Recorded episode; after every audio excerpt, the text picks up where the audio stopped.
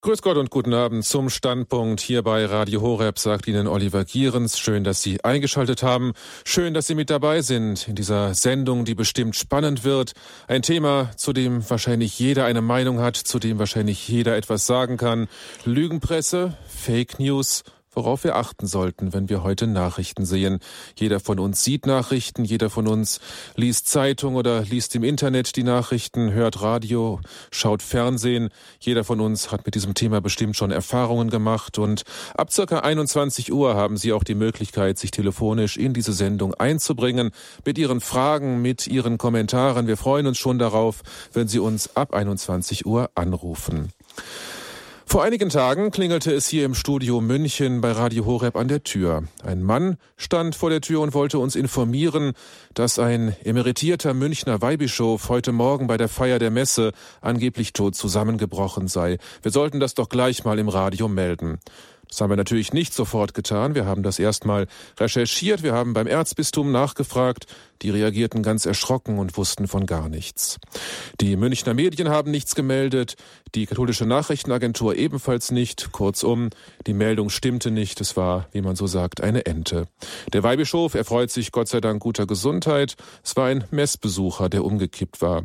Was wäre, wenn der Mann nicht sofort zu uns gekommen wäre, wenn er die angebliche Todesnachricht auf Facebook oder auf Twitter verbreitet hätte? Vermutlich hätte sich die Nachricht viral verbreitet, wie man so sagt, also rasend schnell durchs Internet verbreitet. Ein klassisches Beispiel für Fake News. In diesem Fall war wahrscheinlich aufgrund eines Missverständnisses, aufgrund eines falschen Eindrucks, aber solche Nachrichten werden auch absichtlich falsch verbreitet. Und nicht nur die, nicht nur die sozialen Netzwerke, auch die klassischen Medien stehen massiv in der Kritik. Man muss gar nicht den pauschalen Vorwurf der angeblichen Lügenpresse bemühen, um die Medien zu kritisieren. Einseitige Berichterstattung, die Vermischung von Kommentar und Bericht, eine linkslastige politische Schräglage, eine pauschale und negative Berichterstattung über die Kirche, das sind viele Vorwürfe, die durchaus von seriösen Kritikern vorgetragen werden. Einer von ihnen ist heute Abend hier im Münchner Studio. Michael Rack war langjähriger Pressesprecher der Päpstlichen Stiftung Kirche in Not. Er arbeitete in leitenden Funktionen im katholischen Radio und Fernsehen, bei Tageszeitungen und Zeitschriften. Er hat also als Journalist vielfältige Erfahrungen gesammelt, die für das Thema des heutigen Abends von Bedeutung sind. Heute leitet Michael Rack die Agentur Racks Domspatz. Sie organisiert Kongresse, Podiumsgespräche, Vorträge, Pilgerreisen oder andere Veranstaltungen. Lügenpresse, Fake News, worauf wir achten sollten, wenn wir heute Nachrichten sehen, das ist das Thema des heutigen Abends, über das wir mit Michael Rack sprechen werden. Grüß Gott und guten Abend, Herr Rack. Grüß Gott, Herr Gehrens, und einen guten Abend, liebe Hörerinnen und Hörer. Bevor wir in das Thema des Abends einsteigen, Ihre Agentur Rax Domspatz nennt sich Agentur für christliche Lebenskultur. Was heißt das genau? Welche Veranstaltungen organisieren Sie in nächster Zeit? Ja, ich freue mich, dass ich diese Woche das Programm schon abgeben konnte zum Beispiel für die Kirchenmesse Gloria. Die ist zwar erst in einem Jahr wieder in Augsburg, aber es ist doch schon wichtig darauf hinzuweisen, denn die Gloria eignet sich ganz besonders auch für Gruppenfahrten dahin, vom Frauenbund, von der Kolping-Gruppe oder von anderen Gruppen. Da kann man wunderbar einen Tag verbringen. Und das Programm, das darf ich wirklich sagen, wird wieder den Besuch in jeder Weise lohnen. Zum Beispiel Abt Gregor Henkel-Donnersmark wird dabei sein, der Altabt von Kloster Heiligenkreuz, der berühmte Kräuterpfarrer Benedikt Felsinger aus Österreich, dann die bekannte Schauspielerin Monika Baumgartner, die im Bergdoktor eine tragende Rolle spielt, der derzeit beliebtesten Serie und viele, viele, viele andere mehr. Also den Termin sollten Sie sich vielleicht im Februar, 15. bis 17. Februar nächsten Jahres äh, schon einmal einplanen. Dann dürfen sich alle die, die äh, EWTN schauen, den großen, größten katholischen Fernsehsender, freuen, dass demnächst eine neue Serie mit Christa Mebes anlaufen wird mhm. unter dem Titel Kinder brauchen mehr als Liebe.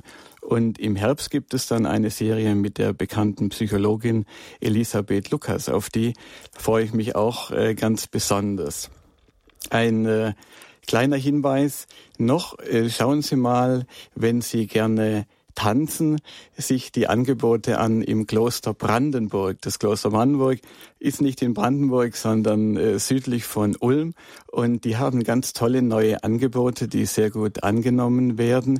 Das Cut Dating für Alleinstehende, die also einen Partner suchen.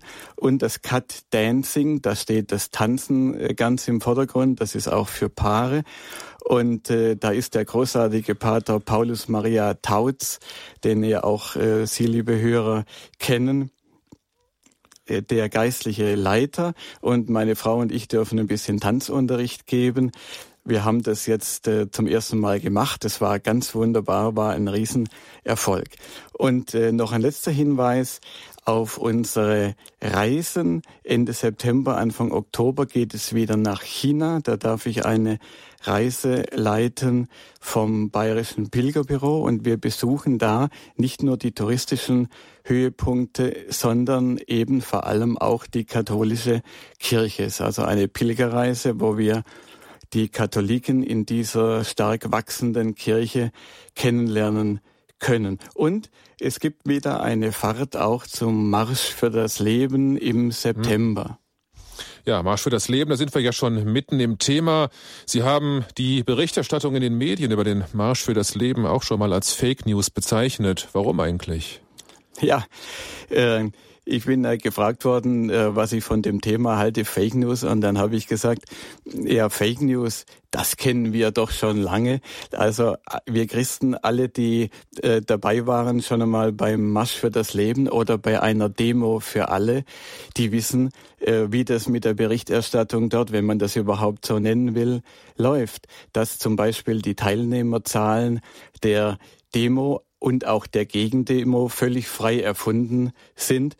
Äh, das, das Thema ist ja wieder hochgekommen äh, durch, äh, durch die Vorgänge um die amerikanische Präsidentenwahl. In den USA gibt es ja jedes Jahr einen großen Marsch für das Leben, auch March for Life. Und das ist in den USA die größte Bürgerrechtsdemonstration überhaupt. Da nehmen eine halbe Million Menschen teil. Auch jetzt wieder äh, Ende Januar war es so, auch der Vizepräsident äh, war ja dabei und viele katholische Bischöfe im Gegensatz zu zu Deutschland. Und äh, normalerweise wird ja darüber bei uns überhaupt nicht äh, berichtet. Mhm. Äh, wenn da 20 Ostermarschierer, äh, ergraute Alt-68er unterwegs sein werden, wieder an Ostern, das werden Sie in der Tagesschau rauf und runter finden. Aber eine halbe Million für das Leben, das hat ja keine Bedeutung. Und dann hat man äh, Donald Trump äh, gefragt nach seiner äh, Wahl, äh, ob er äh, die Rufe gehört habe vom Women's March. Da gab es so diesen großen Marsch der Frauen äh, dann nach der Wahl, die sich für freie Abtreibung und alles Mögliche da eingesetzt haben. Und dann hat Trump geantwortet, ja, die habe ich schon gehört. Aber ich habe auch gehört, da werden in wenigen Tagen, das war also Ende Januar, äh, wird ein noch größerer äh, sein, nämlich der Marsch für das Leben. Und über den berichtet die Presse eigentlich nie. Ja, und wie kam es dann?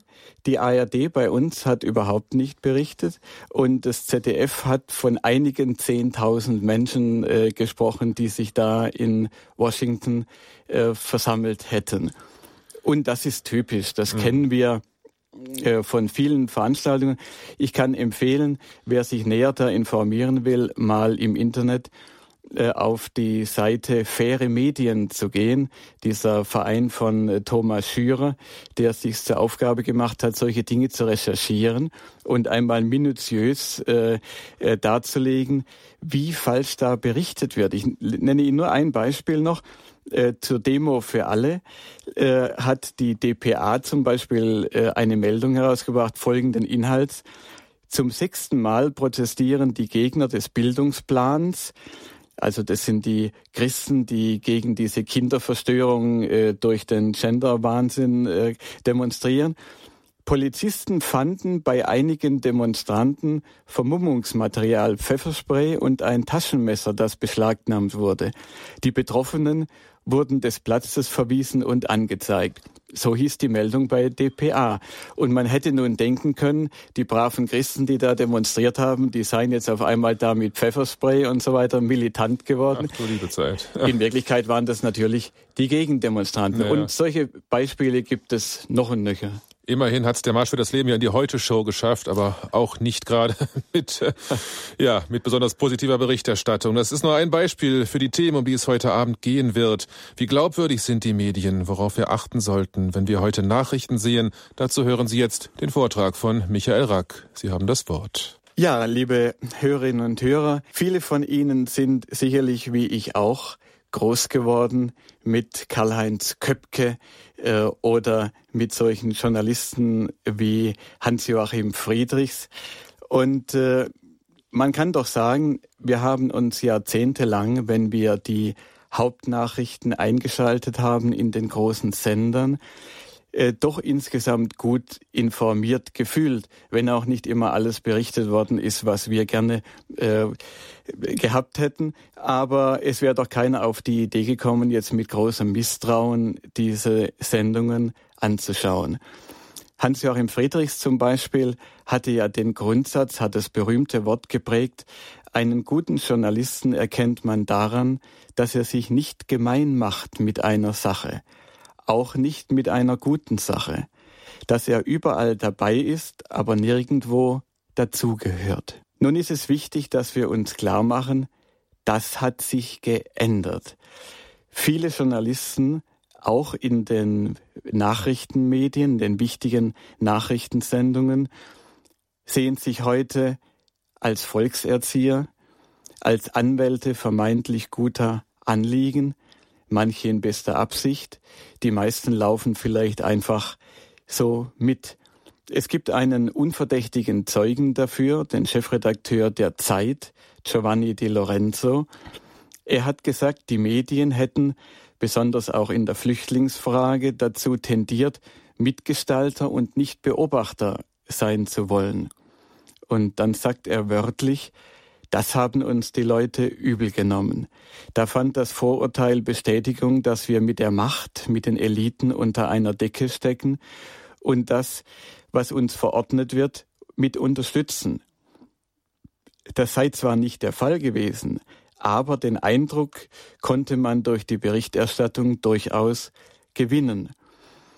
Gegenüber kritischen Vorfällen wie der Kölner Silvesternacht hätten, so Di Lorenzo, die Medien die Haltung eingenommen, es kann nicht sein, was nicht sein darf.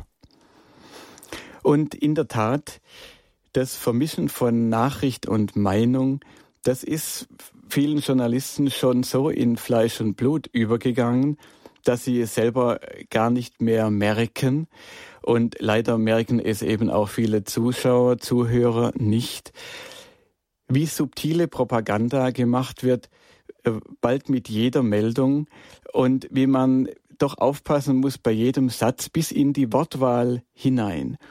Ich will Sie nur ein bisschen dafür sensibilisieren. Hören Sie mal hin, wenn über den Präsidenten von Syrien, Herrn Assad, gesprochen wird dann ist es in aller Regel nicht der Präsident Assad, sondern es ist der Machthaber der syrische Machthaber. Das ist natürlich anders bei Herrn Erdogan. Erdogan ist immer der Präsident.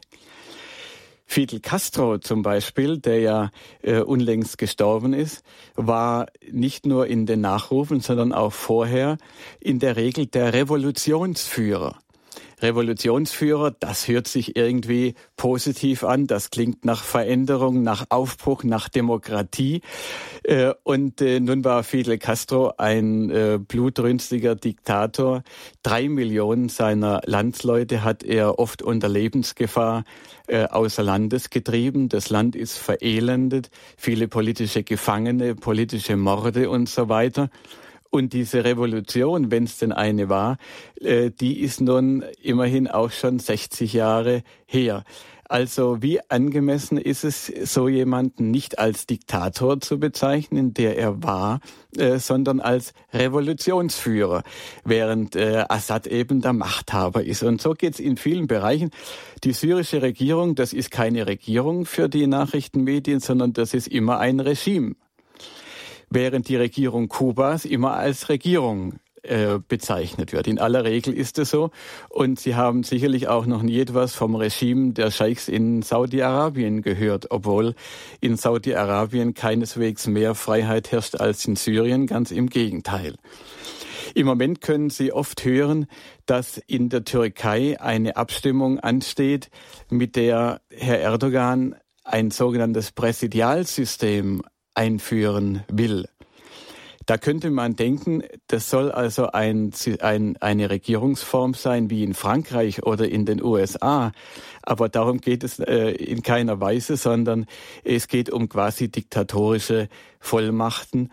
Das äh, sagen alle äh, kundigen Beobachter dieser Szene.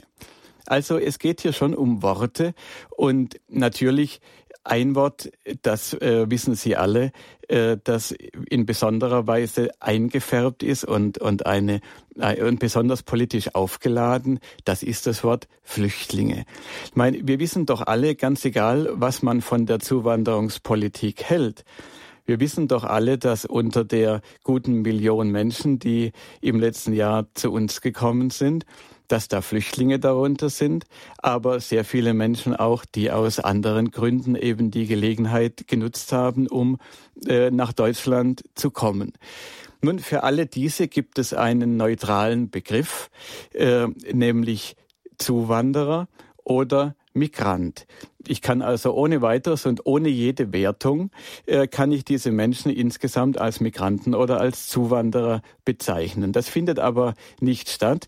Äh, sondern von Anfang an haben äh, die meisten Medien darauf bestanden, äh, ganz überwiegend nur diesen Begriff des Flüchtlings zu gebrauchen, der natürlich in besonderer Weise aufgeladen ist, weil er Hilfsbedürftigkeit suggeriert und weil da der Anspruch auf Zuwendung, auf Aufnahme von unserer Seite praktisch schon eingebaut ist. Diese, diesen, diesen Eindruck, dass die Nachrichten propagandistisch gefärbt sind, äh, den habe nicht nur ich und sicherlich viele von Ihnen, liebe Hörerinnen und Hörer, äh, neulich hat erst vor ein paar Tagen äh, im Fernsehen der bekannte Medienwissenschaftler Norbert Bolz zum Beispiel gesagt, dass bei der Tagesschau die Berichterstattung stark eingefärbt ist und oft propagandistische Züge hat. Oder der große Journalist Helmut Markwort, der Fokus-Gründer, hat gesagt, über die Aktualitätssendungen in ARD und ZDF muss ich mich ärgern. Viele Journalisten fühlen sich auf der richtigen Seite und wollen zum Teil die Menschen erziehen. Und das ist doch das, was wir jeden Tag beobachten. Wir müssen also, liebe Hörer, aufpassen. Wir müssen mehr als früher, wenn wir solche Nachrichten hören, mit unserem Verstand dabei sein und kritischer zuhören, als wir das noch vor 10, 20 oder gar 30 Jahren äh, gemusst hätten. Äh, wir dürfen oft auch nicht nur die Überschriften lesen. Ich erinnere mich an eine Meldung im Fokus, weiß nicht mehr, ob vor zwei oder vor drei Jahren, aber das ist mir deutlich im Gedächtnis geblieben. Das war auch vor Ostern wie jetzt. Und äh, da hat man eine Umfrage gemacht, wie viele Menschen wollen denn an Ostern einen Gottesdienst äh, besuchen. Und äh, dann kam heraus, also 40 Prozent der Deutschen äh, immerhin haben vor, an Ostern äh, in einen Gottesdienst zu gehen, egal katholisch, evangelisch. Äh, nun, in der Meldung hieß es, nur 40 Prozent äh, der Menschen wollten an Ostern in eine Kirche gehen. Das war schon eine äh, zweifelhafte Wertung, denn man könnte ja auch denken, na 40 Prozent der Deutschen, das sind ungefähr 30 Millionen, das ist ja nur nicht ganz wenig. Aber das Tollste war die Überschrift zu diesem Artikel, die lautete leere Kirchen. Ja, meine Damen und Herren, jetzt finden Sie mal an Ostern eine leere Kirche. Ich glaube, nur ein äh, Journalist, der lange in keiner solchen mehr gewesen ist und äh, keinen Bezug überhaupt äh, zur kirchlichen Szenerie hat, kann äh, so etwas schreiben. Ja, und äh, dieses, dieses weit verbreitete Misstrauen äh, gegen die Berichterstattung in Zeitungen, Rundfunk und Fernsehen, das wurde ja in der letzten Zeit auch geschürt durch so wichtige Ereignisse wie den Brexit oder die amerikanische Präsidentenwahl, wo doch zweierlei aufgefallen ist. Zum einen, fast alle Journalisten waren vom jeweiligen Ergebnis vollkommen überrascht. Äh, zum anderen, die Erklärungsversuche, die dann nachgereicht wurden, waren mehr oder weniger hilflos. Die Leser und Hörer blieben ratlos, wenn sie sich nicht anderweitig durch andere Quellen, etwa auch durch ausländische Quellen, äh, informiert hatten. Ja, man kann äh, das Ansehen der Medien, den Ansehensverlust messen und das wird ja auch laufend gemacht in Umfragen. Zum Beispiel hat äh, Infratest DIMAP im Auftrag der Zeit äh, die Leute befragt und da kam heraus, die Mehrheit der Befragten, insgesamt 60 Prozent, hat wenig oder gar kein Vertrauen in die Medien. Und äh, die Menschen das finde ich also sehr interessant. Äh, die Menschen können aber sehr gut differenzieren. Keineswegs sagt die Mehrheit pauschal, äh, dass man es mit einer Lügenpresse insgesamt zu tun hat, sondern Allensbach hat jetzt im Februar eine neue Umfrage herausgebracht, wo herauskam, dass die Menschen äh, zu ganz unterschiedlichen Ergebnissen kommen, je nachdem, über welche Themen berichtet wird.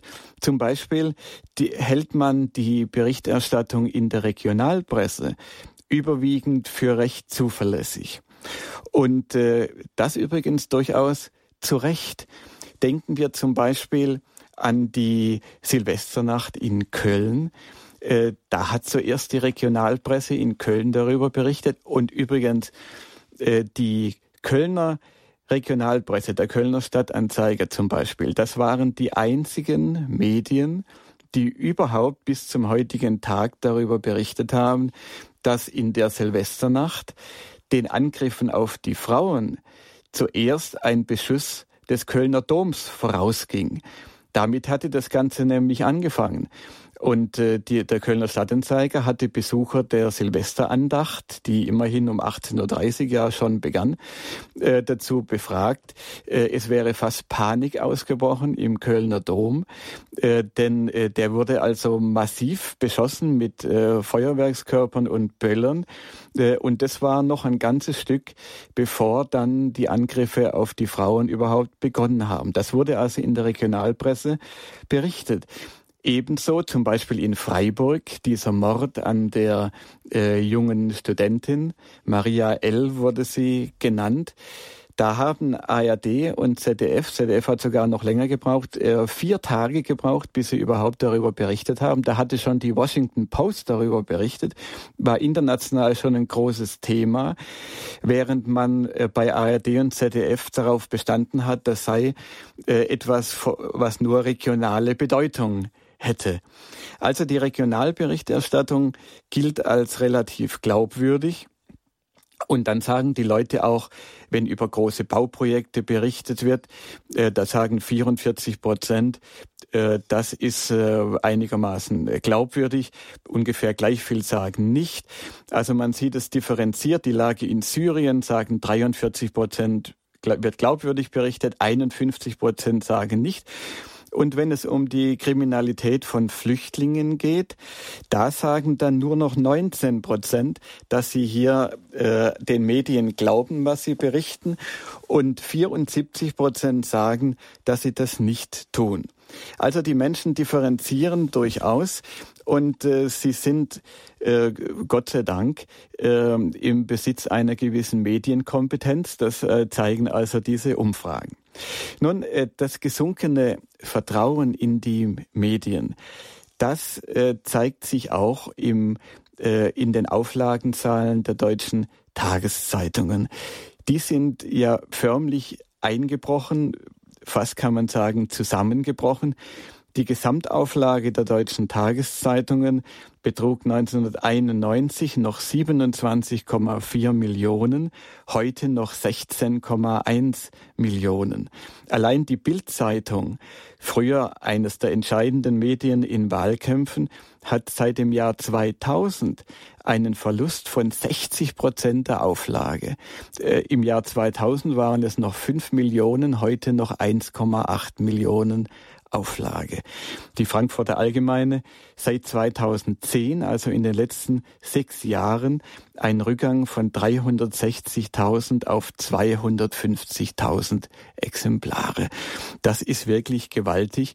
Und äh, diese, dieser enorme Rückgang, äh, der ist auch ein bisschen ein Grund dafür, warum in diesen sogenannten Leitmedien auch äh, sehr kritisch über das Internet und über neue, über alternative Medien berichtet wird. Ja, warum, liebe Hörerinnen und Hörer, sind denn korrekte Nachrichten so wichtig?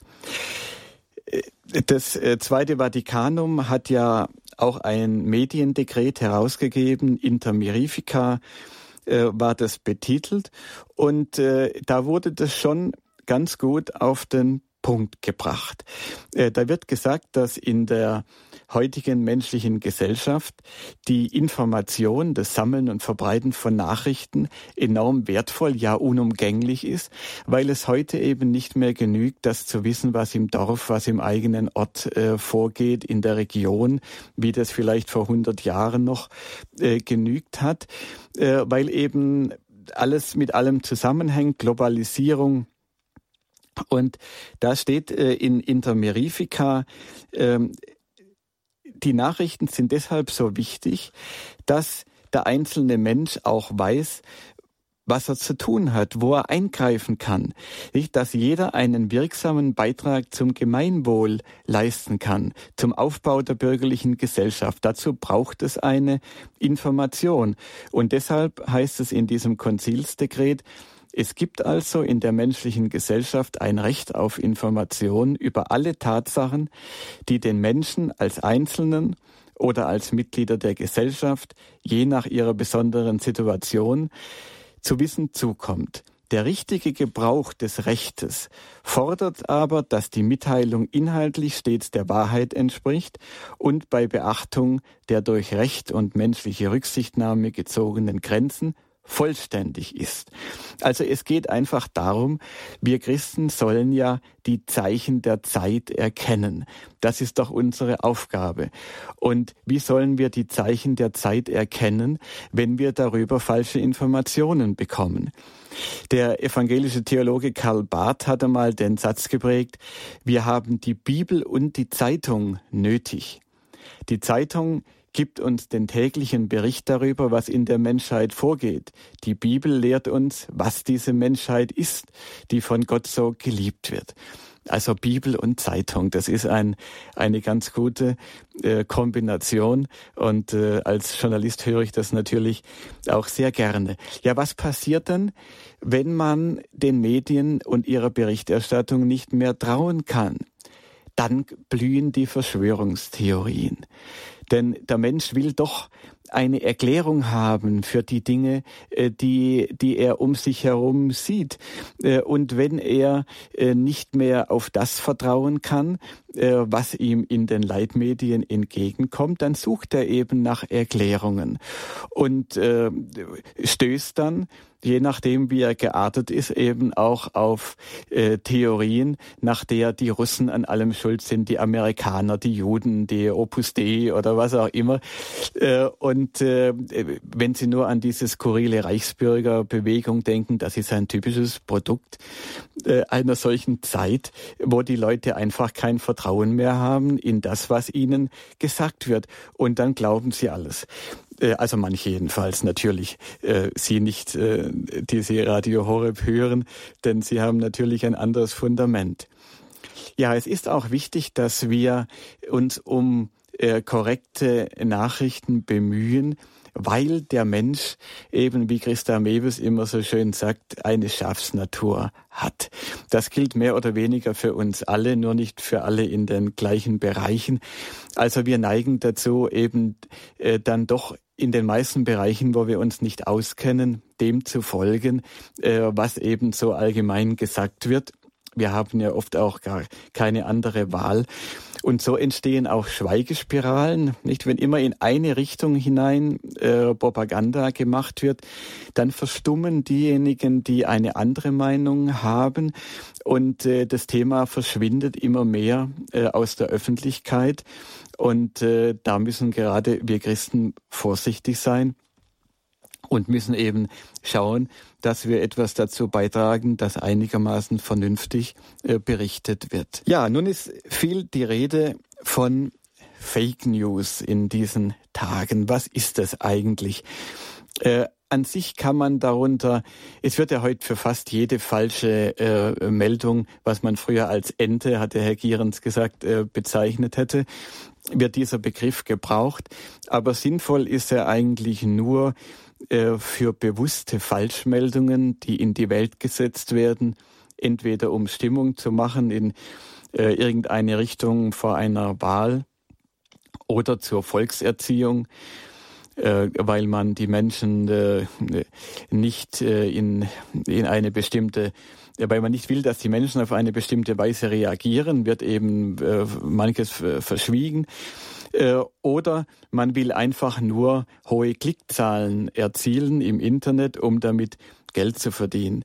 Wie solche Falschmeldungen hat es auch immer gegeben. Die Älteren erinnern sich an den Fall Lübcke, nicht der kein Fall Lübcke war, äh, sondern ein Fall äh, DDR. Da hatte der DDR äh, Auslandsnachrichtendienst den früheren Bundespräsidenten Lübcke verleumdet und hat gefälschte Baupläne von KZs in Umlauf gebracht, lanciert über bestimmte Medien bei uns. Und das hat den armen äh, äh, früheren Bundespräsidenten schwer mitgenommen.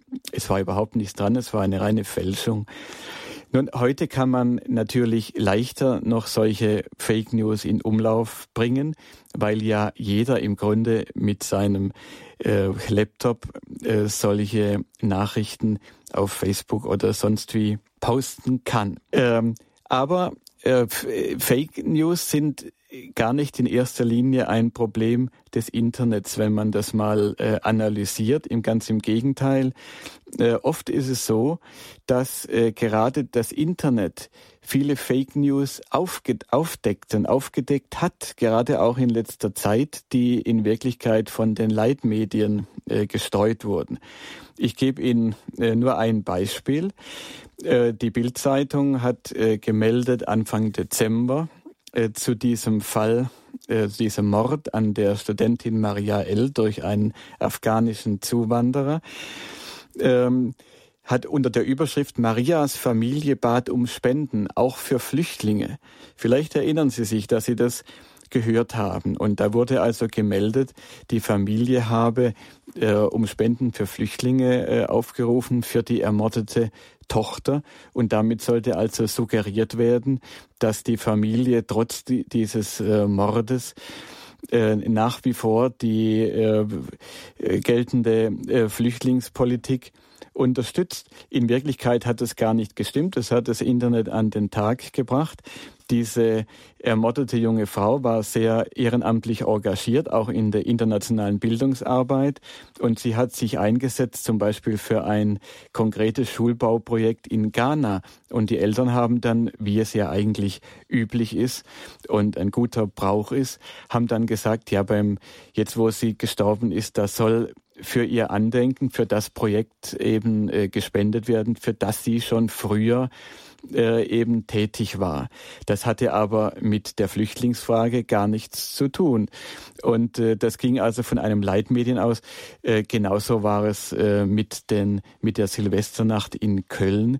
Da ging die Fake News sogar von der Polizei aus äh, und wurde von den führenden Medien äh, übernommen, bevor dann vor allem äh, durch viele Berichte im Internet äh, die Sache korrigiert wurde. Äh, was die amerikanische Präsidentschaftswahl allein betrifft, äh, da müsste ich einen eigenen Vortrag halten, um alle die Fake News, die da von den Leitmedien über uns gekommen sind, äh, überhaupt darzustellen. Vielleicht kommen wir später noch äh, darauf. Es können natürlich manche dieser Falschmeldungen äh, Schaden anrichten, die Leute aufputschen. Sie erinnern sich an den Fall dieser russischstämmigen äh, jungen Frau Lisa in Berlin, äh, wo die russische Regierung sich viel Mühe gegeben hat, äh, die äh, zugewanderten, zugewanderte Bevölkerung aus Russland. In Berlin leben viele Einwanderer aus Russland. Viele sind auch äh, deutscher Abstammung sie also aufzuhetzen, äh, indem äh, behauptet wurde, dieses Mädchen sei also von einem äh, Flüchtling äh, vergewaltigt worden, was also nicht der Fall war. Das hat sich äh, inzwischen aufgeklärt. Also diese Fake News, die können schon Schaden anrichten, aber sie sind bei weitem nicht das größte Problem, was wir mit der Medienberichterstattung haben. Denn im Allgemeinen gilt dann doch der Satz, Lügen haben kurze Beine äh, und solche bewusst in die Welt äh, gesetzten Lügen, die klären sich dann im Normalfall auch irgendwie auf.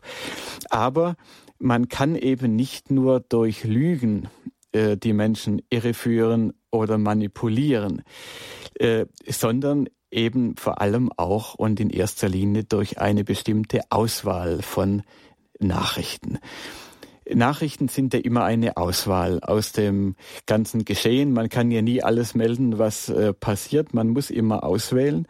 Aber man, die Art, wie man auswählt, äh, die äh, kann eben eine bestimmte Schlagseite erzeugen. Sie erinnern sich Sie kennen alle, liebe Hörerinnen und Hörer, Anis Amri. Sie haben ihn oft äh, gesehen und Sie haben viel über ihn gehört, im Zweifel auch über seine Familie in Tunesien. Nicht der Mann, der den Anschlag in Berlin, diesen furchtbaren äh, Mordanschlag in Berlin durchgeführt hat. Sie kennen alle Anis Amri. Aber wer waren denn die Opfer? Wissen Sie denn, wer da getötet wurde? Was das für Menschen waren? Wo die herkamen? Was die für Hoffnungen, für Träume gehabt haben, für wen die verantwortlich waren, um wen sie sich gekümmert haben, warum die an dem Tag auf dem Breitscheidplatz in Berlin gewesen sind. Darüber hat niemand berichtet. Sie haben davon nichts gelesen. Stellen Sie sich vor, ein Rechtsextremist hätte eine Anzahl äh, Menschen umgebracht. Wir haben das ja gehabt mit diesem äh, NSU, diesen NSU-Morden. Da haben sie über diese ermordeten, ähm, das waren ja meistens äh, kleine Gewerbetreibende aus äh, Griechenland, aus der Türkei, die haben sie alle abgebildet gesehen und über sie wurde berichtet. Aber die Toten von Berlin, in der neuen Ausgabe der, von Cicero hat dankenswerterweise ein Kollege mal einige davon abgebildet. Äh, und es ist wirklich ergreifend, einmal etwas über diese Schicksale zu erfahren. Ja, wann haben Sie zuletzt etwas gehört aus Aleppo? Über Aleppo wurde monatelang Tag für Tag berichtet. Und sie haben dann im Zweifel gesehen, wie irgendwelche Bomben fielen und irgendwelche zerstörten Häuser, samt und sonders aus dem Ostteil Aleppos. Aus dem Westteil, der weitgehend unzerstört war, in dem ein relativ normales Leben war, haben sie nichts gesehen. Sowieso nicht aus dem übrigen Syrien. Aber immerhin aus Aleppo. Die Berichterstattung hat schlagartig aufgehört mit dem Einmarsch, mit dem Sieg der Syrer und der mit ihnen Verbündeten. Seitdem haben sie nichts mehr gehört aus Aleppo. Und das ist doch erstaunlich. Da wurde monatelang berichtet, dass die syrische Regierung dort angeblich ihr eigenes Volk bombardiert, dass dort schlimmste Not herrscht. Und ja, wenn ich da für eine Redaktion verantwortlich bin, wenn ich dann die Chance habe, wenn der Krieg dort zu Ende ist und ich habe die Chance, da reinzugehen und das zu verifizieren und mit den Leuten zu sprechen, da schicke ich doch einen Reporter hin, der die Leute fragt, wie war denn das? Wie geht's euch denn jetzt? Seid ihr denn, fühlt ihr euch jetzt befreit oder fühlt ihr euch jetzt besetzt? Äh, das ist doch ganz selbstverständlich. Sie haben nichts dergleichen gehört.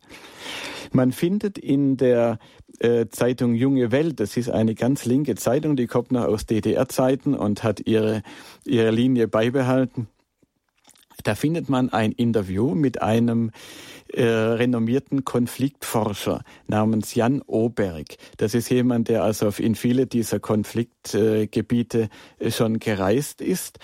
Und äh, er gibt dort zu Protokoll, ich, ich zitiere ihn jetzt wörtlich, ich war unter den ersten Ausländern, die danach in den Ostteil kamen, also nach dem Ende äh, des Krieges dort.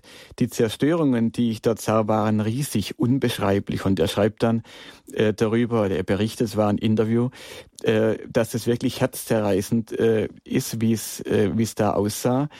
Und äh, schlimmer als in vielen anderen Kriegsgebieten, äh, die er kennt. Äh, die, das Industrieviertel, äh, hat er gesagt, wurde geplündert und zerstört. Alles von Wert wurde aus tausenden Fabriken, Läden, Schulen, Krankenhäusern und Büros ausgeräumt, auf Lastwagen in die Türkei transportiert und dort verkauft, um den Gruppen, die dort meistens aus dem Ausland äh, tätig waren, die Mittel für Waffenkäufe zu verschaffen. Die Bilder, sagt Jan Oberg, die sich mir bei meinem Besuch boten, zeigen deutlich, dass die Besatzer nicht die Absicht hatten, eine bessere Gesellschaft und ein besseres Leben für die Menschen zu schaffen, die hier lebten. Es scheint vor allem um die Suche nach Geld, um Kampf untereinander, um Zerstörung und um den Tod um seiner selbst willen gegangen zu sein. Und dann berichtet er, wie die Art, welcher Art die Zerstörungen äh, dort waren äh, und sagt, wenn Aleppo, wie die Medien sagen, vorwiegend durch russische und syrische Flugzeuge aus der Luft zerstört wurde, müsste das Stadtbild eingeebnet sein. Man sieht jedoch, dass Straße für Straße, Haus für Haus und sogar Stockwerk für Stockwerk gekämpft wurde. Die Schäden wurden durch kleinere, aus nächster Nähe vom Boden aus abgefeuerte Waffen verursacht. Bomben aus der Luft wurden auf militärische Kommandozentralen und so weiter äh, geworfen. Sie machen maximal sieben bis zehn Prozent der Zerstörungen im Osten Aleppos aus. Und er sagt dann, äh, er durfte mit, er konnte mit jedem sprechen, mit dem er sprechen wollte. Die Leute seien glücklich gewesen, sie hätten sich befreit gefühlt, sie hätten ihrem Präsidenten gedankt äh, und so weiter. Und ähm, er sagt dann, er hat keine der führenden internationalen humanitären Organisationen dort gesehen und auch die großen westlichen Medien seien weggeblieben. Und wir wissen das ja, Sie wissen das, liebe Hörerinnen und Hörer, denn Sie haben nichts gesehen äh, seitdem aus Aleppo. Und Jan Oberg sagt, Sie konnten, die Medien konnten über die Befreiung Aleppos nicht so berichten, wie sie es einheitlich fünf Jahre lang gemacht haben als sie monoton vereinfachende Geschichten, wenn nicht gar Propaganda der großen Medienkonzerne wiederholten. Ja, äh, meine Damen und Herren, für mich war das nichts Neues, weil ich habe von Anfang an in diesem ganzen Konflikt das verfolgt, was die Christen dort sagen. Äh, ich war ja lange für Kirche in Not tätig, dieses wunderbare äh, päpstliche Hilfswerk, das ja gerade auch die christlichen Gemeinschaften im Nahen Osten sehr stark unterstützt. Und die Bischöfe dort, die Priester aus dem Irak, aus Syrien und so weiter, die haben von Anfang an gesagt, dass die Medien bei uns nicht äh, die volle Wahrheit berichten über diese Vorgänge. Aber wann haben Sie schon einmal in einer deutschen Nachrichtensendung einen katholischen Bischof Bischof aus dem Irak oder Syrien gesehen. Äh, da haben sie eher Kämpfer äh, äh, der äh, sogenannten gemäßigten äh, da äh, Rebellen oder wie das immer genannt wird, gehört als katholische Bischöfe.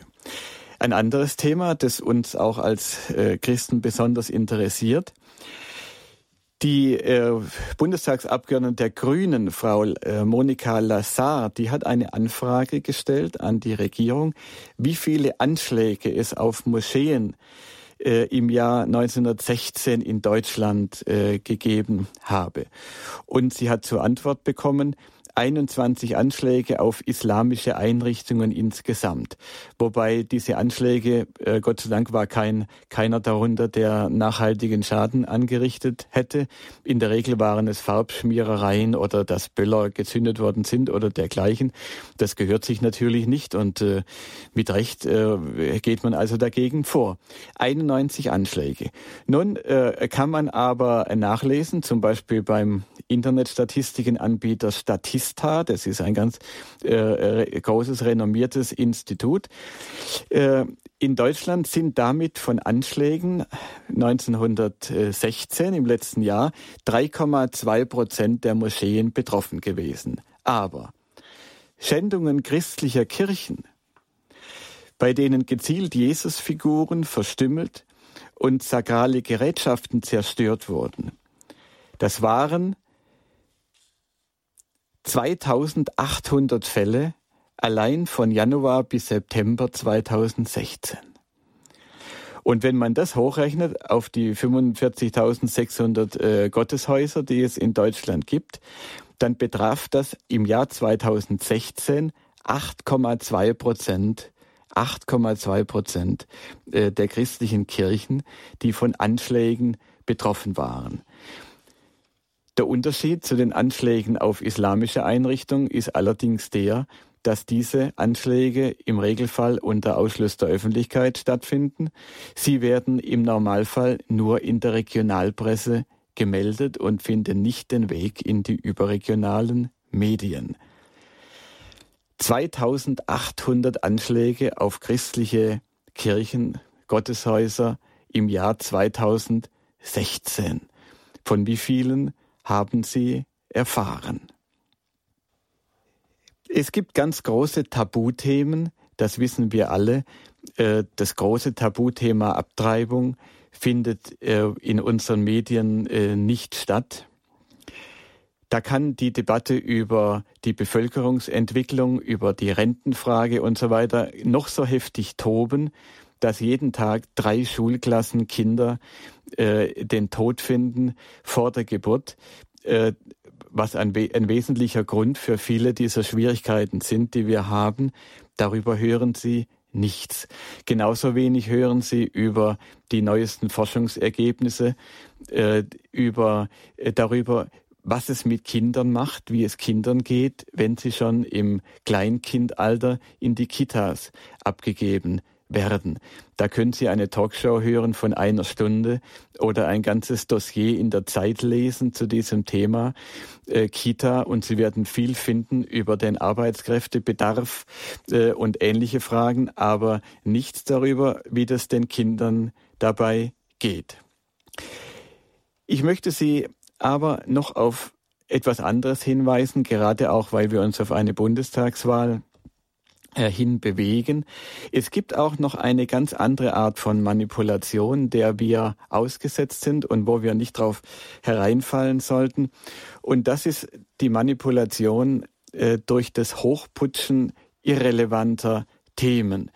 Also wir werden ja oft gerade vor Wahlen, wo die Parteien sich auch bemühen, äh, wo sie sich doch nicht mehr so sehr unterscheiden nach, nach Meinung äh, der meisten zu, äh, der meisten Beobachter, äh, sich doch noch bemühen, die Menschen irgendwie an die Ohren zu bringen äh, mit, äh, mit emotionalisierenden Themen. Und da wird dann viel über Themen gesprochen, äh, die zwar interessant sind, über die sich auch leicht berichten wird, darum macht die Presse da auch, äh, auch gerne mit, äh, die aber doch wenig relevant sind. Ich will Sie nur erinnern an das Thema Maut. Nicht? Die, die Maut war der große Wahlkampfschlager der CSU bei der letzten bayerischen Landtagswahl. Und nun kann man über die Maut äh, Pkw und Lkw-Maut äh, unterschiedlicher Meinung sein. Da gibt es bestimmt auch gute Gründe dafür. Nur wenn das zu, zum zentralen Thema wird, dann müssen wir uns doch immer wieder auch zurücklehnen äh, und äh, uns fragen, äh, was sind denn eigentlich die relevanten Themen und warum wird darüber nicht gesprochen? Sie werden erleben, im nächsten Wahlkampf das Burka-Verbot wird eine große Rolle spielen. Nun, ich bin auch für das Burka-Verbot, äh, das ist eine, eine gute Sache, aber wer trägt bei uns schon äh, Burka? Sie werden kaum äh, eine Frau finden, die, äh, die den Burka trägt. Und wir haben mit der Einwanderung natürlich ganz andere Probleme äh, und dürfen uns nicht ablenken lassen durch ein solches vordergründiges Thema, nicht von der Frage ablenken lassen, was sagen denn die Parteien und was sagen auch die Medien, denn zu der Frage, wie wir diese enorme Zuwanderung aus einem äh, uns fremden Kulturkreis bewältigen sollen. Woher kommt die Einseitigkeit in der Berichterstattung? Da muss mal wieder daran erinnert werden, dass die Zusammensetzung der Journalisten nicht der Zusammensetzung der normalen Bevölkerung entspricht. Äh, die äh, meisten Journalisten nach den Untersuchungen, die man da gemacht hat, zum Beispiel Professor Keplinger, der berühmte Medienwissenschaftler, hat es hat neulich in Berlin das vorgestellt, äh, eine Studie, nach der von den Journalisten 35 Prozent sich den Grünen zurechnen, 26 Prozent der SPD, 19 Prozent wollen sich keiner Partei zurechnen lassen. Äh, da werden die meisten aber auch in diesem Bereich angesiedelt sein. Äh, zu CDU und CSU bekennen sich da 11 Prozent äh, und ein paar andere noch zu, zu kleineren Parteien. Bei den Journalistinnen den weiblichen Journalisten. Und Sie wissen ja, die meisten Talkshows heute werden von weiblichen Journalisten äh, geleitet. Sie spielen eine große Rolle. 43 äh, Prozent der weiblichen Journalistinnen sagen, dass sie den Grünen äh, nahestehen. Und äh, das schlägt sich natürlich auch in der Berichterstattung nieder.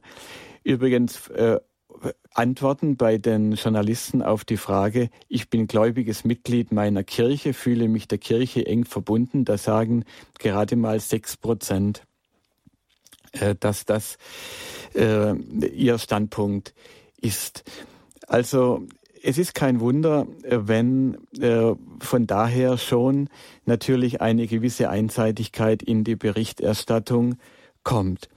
Nun will ich nur noch äh, für die äh, Diskussion äh, Ihnen ein nur etwas Wichtiges an die Hand geben. Es soll ja, äh, es sollen ja Gesetze kommen, die sich also irgendwie gegen Fake News äh, richten und gegen Hassmeldungen. Da kann ich jetzt äh, nicht mehr groß darauf eingehen, aber ich möchte nur sagen, Vorsicht. Vorsicht, Vorsicht vor dem, was da äh, beschlossen werden soll. Äh, da ist jetzt ein ein, gibt einen Gesetzentwurf der Bundesregierung. Äh, da sollen also Facebook, Twitter und so weiter, YouTube verpflichtet werden, alle offensichtlich rechtswidrigen Inhalte zu löschen. Und zwar schon innerhalb von 24 Stunden, sonst drohen hohe Strafgelder. Aber meine Damen und Herren, was ist denn offensichtlich rechtswidrig? Ähm, und wenn hohe Stra und wer stellt das fest? Und jetzt schon äh, bilden sich äh, Vereinigungen, äh, die, die sich anbieten, neutral angeblich äh, Nachrichten zu überprüfen, ob die denn wahr sind oder falsch. Und ich sage Ihnen nur mal einfach so ungeschützt, äh, die Neutralität dieser Einrichtungen, äh, die ist doch äh, zumindest äußerst zweifelhaft. Äh, und darum schlagen auch schon einige äh, Journalisten Alarm, äh, dass hier äh, große Gefahren für die Meinungsfreiheit drohen. Äh, die Politikerin Renate Kühnast will ja äh, sogar äh, Diskriminierung aus dem Netz löschen lassen und zwar ausdrücklich auch solche, die noch nicht strafbar ist. Sie können sich vorstellen, wen das dann betrifft. Und äh, ich sage Ihnen das auch schon ganz konkret. In Frankreich ist gerade ein Gesetz beschlossen worden, mit dem sogenannte Desinformation über Abtreibung im Internet unter Strafe gestellt wird. Bestraft werden soll, wer bewusst falsche Informationen verbreitet, um Frauen von einem Abbruch abzubringen. Wer also äh, Abtreibungen verhindern will, äh, und äh, im Internet äh, Informationen äh, bietet, die über die Gefährlichkeit auch, über die Folgen von Abtreibungen aufklärt, der steht schon mit einem Bein äh, im Gefängnis. In Frankreich ist es gerade jetzt Gesetz geworden. Ja, was ist zu tun? Äh, ich kann da nur noch nur ein paar Stichworte noch geben. Natürlich kritisch hören die Nachrichten, den eigenen Verstand benutzen. Das ist klar. Nicht mehr alles kritiklos übernehmen, vor allem wenn es um soziale Stigmatisierung geht, wenn Sie merken, da ist eine Kampagne im Gang, da sollen bestimmte Gruppen, bestimmte Personen äh, sozusagen äh, für unwert, für erklärt werden, ausgegrenzt werden. Äh, wir dürfen uns nicht mitschuldig machen an der pauschalen und schnellen Verurteilung Andersdenkender, die wir heute äh, vielfach beobachten. Äh, sonst machen wir uns auch mitschuldig an der Verbreitung von Unwahrheiten. Also nicht kritiklos alles übernehmen, vor allem dann nicht, wenn es um Meldungen über die Kirche geht. Und wenn Sie da etwas hören, etwas Abträgliches hören, dann empfehle ich dringend, äh, sich erst einmal zurückzulehnen, äh, erst einmal äh, sehr skeptisch zu sein äh, und sich aus anderen Quellen informieren. Es gibt heute, Gott sei Dank, viele alternative Medien, auch vor allem im Internet. Natürlich, viele von Ihnen kennen Catnet oder die Tagespost. Das sind schon wertvolle Quellen. Äh, aber es gibt noch viel mehr Möglichkeiten, wenn Sie zum Beispiel auf Facebook zugange sind dann verbinden Sie sich doch mit, äh, mit äh, her hervorragenden katholischen Publizisten dort, Klaus Kelle zum Beispiel, Michael Hesemann. Äh, die bringen sehr viele, die tragen sehr viele äh, für uns wichtige Nachrichten aus dem Netz zusammen. Äh, lesen Sie auch die Beiträge von äh, Johannes Hartl äh, die eine, eine ausgezeichnete Einordnung aktueller Vorgänge ermöglichen äh, und die im Zweifel auch einmal quer zum Mainstream sind, äh, wenn das notwendig ist. Erheben Sie Einspruch auch, wenn Sie äh, auf Journalisten stoßen, sprechen Sie mit Journalisten. Die meisten Journalisten sind, das habe ich in meiner langen Tätigkeit auch gerade auch für Kirche in Not äh, gemerkt, die meisten sind durchaus gutwillig, wenn man sie freundlich anspricht. Gerade wenn es um kirchliche Fragen geht, sind viele so weit von der Kirche entfernt, dass sie es einfach nicht besser wissen und dass sie, wenn man ihnen freundlich gegenübertritt und ihnen interessante und gute Informationen gibt, sie durchaus bereit sind, äh, auch umzudenken und es mit einzubeziehen. Ja, wer, wer es kann, wer die Fähigkeiten hat äh, von Ihnen, liebe äh, Hörerinnen und Hörer, äh, soll auch alternative Medien gründen und äh, Blogs äh, machen und so weiter. Wir haben den Auftrag auch vom Zweiten Vatikanum, äh, uns, wie es dort heißt, in freier Initiative zu Wort zu melden in allen Medien. Und es ist uns aufgetragen, es ist eine wichtige Aufgabe der katholischen Laien, auch sich da einzubringen. Ja, was, was man Entschuldigung, was man früher, was man einfach braucht, um äh, Falschmeldungen zu erkennen, um Nachrichten richtig einzuordnen, das ist Bildung, man muss ein bisschen etwas wissen. Und äh, ich fordere ja in jedem Vortrag, das ist mein Keterum Censeo, eine neue Bildungsbewegung innerhalb der katholischen Kirche. Die katholische Erwachsenenbildung ist heute mehr gefragt denn je. Nicht nur Ikebana-Kurse, Weinproben und Vorträge über die heimische Vogelwelt, sondern auch einmal das tun, was die Aufgabe der katholischen Erwachsenenbildung ist und was sie an vielen Orten ja auch macht, nämlich grundlegende Orientierung zu geben aus katholischer Sicht äh, zu Fragen der Zeit. Und schließlich, wir sind ja in der Fastenzeit. Meine Empfehlung, die Fastenzeit auch einmal zu nutzen, sich ein bisschen herauszunehmen aus dem, aus dem Lärm äh, der, der Medien. Vielleicht einfach auch einmal weniger Nachrichten hören ja, weniger Nachrichten hören, äh, mehr Radio Horeb hören oder etwas anderes, mehr Bücher lesen, äh, die äh, auch die ein bisschen Grundlageninformation aus einer guten, vertrauenswürdigen Quelle geben und die einem ermöglichen dann, das alles kritisch einzuschätzen, was man in den Medien sieht und hört. Die Glaubwürdigkeitskrise, die wir in unserer Zeit haben, sie betrifft nicht nur die Medien und die Politik, sie betrifft ja heute auch die großen Marken in der Wirtschaft, im Sport und so weiter. Das ist auch eine große Chance für uns Christen. Denken wir da vielleicht einmal nach in der Fastenzeit. Und das nehmen wir als Schlusswort. Vielen Dank, Michael Rack, für Ihren Vortrag. Ja, jetzt merken wir schon, ja, jetzt ist die Kehle trocken, jetzt braucht er gleich was zu trinken. Jetzt machen wir auch eine kurze Pause und von den Hörern unserer UKW-Frequenz in München auf der 92.4 müssen wir uns verabschieden. Für alle anderen Hörer geht es gleich nach der Musikpause weiter. Dann haben Sie auch die Möglichkeit, das Wort zu ergreifen. Dazu hat Herr Rack Sie ja schon eben aufgefordert. Gleich nach 21 Uhr haben Sie dazu die Möglichkeit. Und jetzt hören wir ein paar Takte Musik.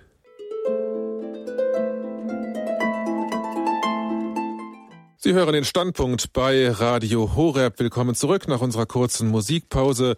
Lügenpresse, Fake News, worauf wir achten sollten, wenn wir heute Nachrichten sehen. Das ist das Thema der heutigen Standpunktsendung. Dazu haben wir eben den Vortrag von Michael Rack gehört und er hat uns ja alle aufgefordert, uns einzubringen in den Diskurs. Und dazu haben Sie jetzt die Möglichkeit. Die Leitungen sind für Sie freigeschaltet. Wir freuen uns auf Ihre Anrufe, Ihre Fragen, Ihre Kommentare, Ihre persönlichen Erfahrungen im Umgang mit Medien. Rufen Sie an, bringen Sie sich ein unter der 089 517 008 008.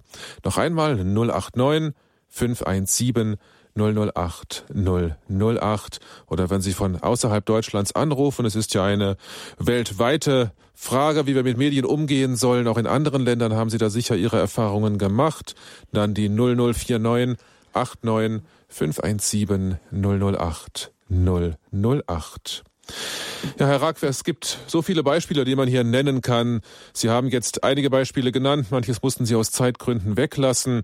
Wenn wir so auf die aktuelle Berichterstattung schauen, da gab es vor einigen Tagen eine Wahl in den Niederlanden und das Ergebnis war dann so, dass der ja, dass der amtierende Ministerpräsident Rütte zwar die Wahl gewonnen hat, aber doch mit einigen Verlusten und dass der Kandidat der rechtsnationalen Partei VVD, der ähm, jetzt habe ich den Namen vergessen, äh, Gerd Wilders, genau, dass der ja Stimmen hinzugewonnen hat, aber in den Medien da war dann doch eine etwas andere Interpretation dieses Wahlergebnisses zu lesen. Was war da Ihr Eindruck? Ja, das war wirklich ein Lehrstück, wenn man das auch im Fernsehen verfolgt hat. Man hatte den Eindruck, die Redaktionen wollten von vornherein und ehe sie noch die Ergebnisse kannten, eine Geschichte erzählen. Und zwar die Geschichte vom Aufhalten des Rechtspopulismus und äh, von, vom Sieg äh, proeuropäischer Kräfte. Und wie man das auch immer beurteilt, das Wahlergebnis hat es natürlich so nicht hergegeben. Die, äh, der Wahlsieger, der als Wahlsieger äh, den ganzen Abend apostrophiert worden ist, hat fünf Prozent verloren, über fünf Prozentpunkte seiner Partei. Der Koalitionspartner, die Sozialdemokraten, haben 19 Prozentpunkte verloren. Die Regierung insgesamt also 24 Prozentpunkte. Da würde man sonst von einem, von einer erdrutschartigen Niederlage sprechen. Mhm. Aber die große Niederlage hatte, wenn man die Medien verfolgt hat, also dieser als Rechtspopulist äh, apostrophierte äh, Herr Wilders, obwohl er drei Prozent immerhin äh, dazu gewonnen ja. hat, zwar nicht so viel wie früher schon mal in Umfragen. Und darauf kann man ja hinweisen. Aber nun zu sagen, es gibt da einen großen Wahlsieger, den Ministerpräsidenten Rütte, und einen großen Verlierer, den Herrn Wilders, das war einfach der Sache nicht angemessen. Mhm. Also jemanden mit 21 Prozent zum Wahlsieger zu küren, obwohl er einen Fünftel seiner Stimmen verloren hat. Ähm. Ja, das ist abenteuerlich und das ist kein Journalismus eben mehr, sondern da versucht man der Sache einen Spin zu geben, wie man, äh, wie man heute da sagt, die Kommunikationsberater, die Spin-Doktoren, äh, versuchen von vornherein äh, dem Ganzen einen Dreh zu geben äh, in die Richtung, die eben erwünscht wird, nämlich den Leuten zu sagen, ja, diese Rechtspopulisten, die werden ja gar nicht mehr gewählt. Oh. Aber sie haben auch in den Niederlanden dazu gewonnen, wenn auch eben nicht so viel, wie manche erhofft, manche befürchtet hatten. Ja, jetzt haben wir einige Hörer in der Leitung. Wollen wir mal beginnen mit Herrn Zirzo, der hat uns aus Wolgast angerufen. Guten Abend, Herr Zirzo. Einen schönen guten Abend verehrter Herr Rack, ich kenne Sie vom Fernsehen noch, von KTV und von EWTN. Und Sie haben eine wunderbare Arbeit jetzt wieder. Und dieser Vortrag, der ist brillant. Aber nur fällt mir eins auf. Ist da nicht etwas äh, im Argen? Will uns da jemand denn etwas äh, vorhalten oder will uns jemand führen? Oder wie sieht das aus? Wenn mir jemand was vorenthält, hat er doch eine Absicht. Mit welcher Absicht wird das denn gemacht? Ich habe jetzt im Internet auch ein bisschen recherchiert. Ich bin ein bisschen munterer geworden. Und zwar habe ich NWO, das erste Gesetz ist da, habe ich mir mal durchgelesen. Vielleicht wissen Sie schon, was es ist. Die neue Weltordnung. Das erste Gesetz wurde in Deutschland äh, festgesetzt schon. Und das ist, äh, da stehen einem die Haare zu Berge und äh, wir wissen, was auf uns zukommt. Da möchte ich mal Ihre Meinung hören. Ja, äh, es gibt natürlich manche Theorien, weil man halt sieht, dass in manchen Fragen anscheinend mehr oder weniger alle Medien in das gleiche Horn stoßen. Und da wundert man sich natürlich. Und dann liegt die Frage nahe, die Sie ja auch umtreibt, Herr Zirzo, äh, steckt da nicht irgendeine bestimmte Agenda dahinter? Also ich glaube daran nicht. Äh, ich denke, das wäre auch gar nicht durchführbar, äh, sondern das organisiert sich selbst. Ich habe ja gesagt, die politische Einstellung eines großen Teils der Journalisten ist von vornherein schon sehr einseitig. Und es war einfach so, das war natürlich früher auch nicht viel anders. Aber es gab äh, vor 10, vor 20 Jahren immer noch ein starkes politisches Gegengewicht. Also ich möchte gerade mal sagen, die bürgerlichen Parteien, die C-Parteien haben früher sehr viel mehr Widerstand geleistet. Wenn ich an Franz Josef Strauß erinnere, der immer gewarnt hat und gesagt hat, äh, wir müssen äh, die Herrschaft über die Begriffe behalten. Wir dürfen nicht die Begriffe aus der Hand geben. Äh, wir müssen darauf achten, äh, dass eben äh, ordentlich auch berichtet wird. Und dann wurde halt auch dagegen gehalten. Und dieser Widerstand ist erlahmt. Und äh, dann kann es eben leicht passieren, dass in so einer Redaktion sich eben auch eine Eigengesetzlichkeit entwickelt. Man ist mehr oder weniger derselben Meinung. Die, die vielleicht ein bisschen eine andere Meinung haben, die trauen sich nicht mehr etwas zu sagen. Das sind ja auch Karrierefragen, die da äh, betroffen sind. Und auf einmal kommt es zu bestimmten Sprachregelungen, äh, gegen die man dann nicht mehr zu verstoßen wagt. Und das organisiert sich selbst. Der, der Mensch hat einen großen Herdentrieb. Das gilt auch für Journalisten. Und äh, wir müssen den Journalisten helfen, auch, dass sie ihre Arbeit wieder ordentlich äh, machen können. Ich meine, viele machen es auch ordentlich an ihrem Platz, eben gerade auch in der Regionalpresse, aber auch überregional gibt äh, einige auch sehr gute katholische Journalisten. Wenn wir an äh, zum Beispiel äh, Dr. Kissler von Cicero denken oder Matusek und so weiter, ähm, könnte man noch einige äh, Namen nennen. Also wir müssen auch äh, helfen, indem wir uns bei den Redaktionen dann auch melden und gegen eine einseitige Berichterstattung protestieren. Aber dass da eben eine große Organisation, Agenda dahinter steht, äh, das glaube ich nicht. Mhm. Ja, vielen Dank. Mir kommen bloß die Namen wie Frau Gabriele Kubi in den Sinn und Herr Udo Oskotte. Das sind ja Sachen, die eben, äh, ja. die, die, das sind, äh, als wenn das wie ein heißer Speer in diese, in diese Medienlandschaft reingestoßen äh, wird und alle schreien auf und so wie als wenn der Teufel mit dem Weihwasser bespritzt wird. Ja, und diese Leute haben es ja auch sehr schwer, ja. äh, wenn Sie jetzt Gabriele Kubi erwähnen. Äh, und äh, da könnte man auch noch ein paar andere Namen nennen.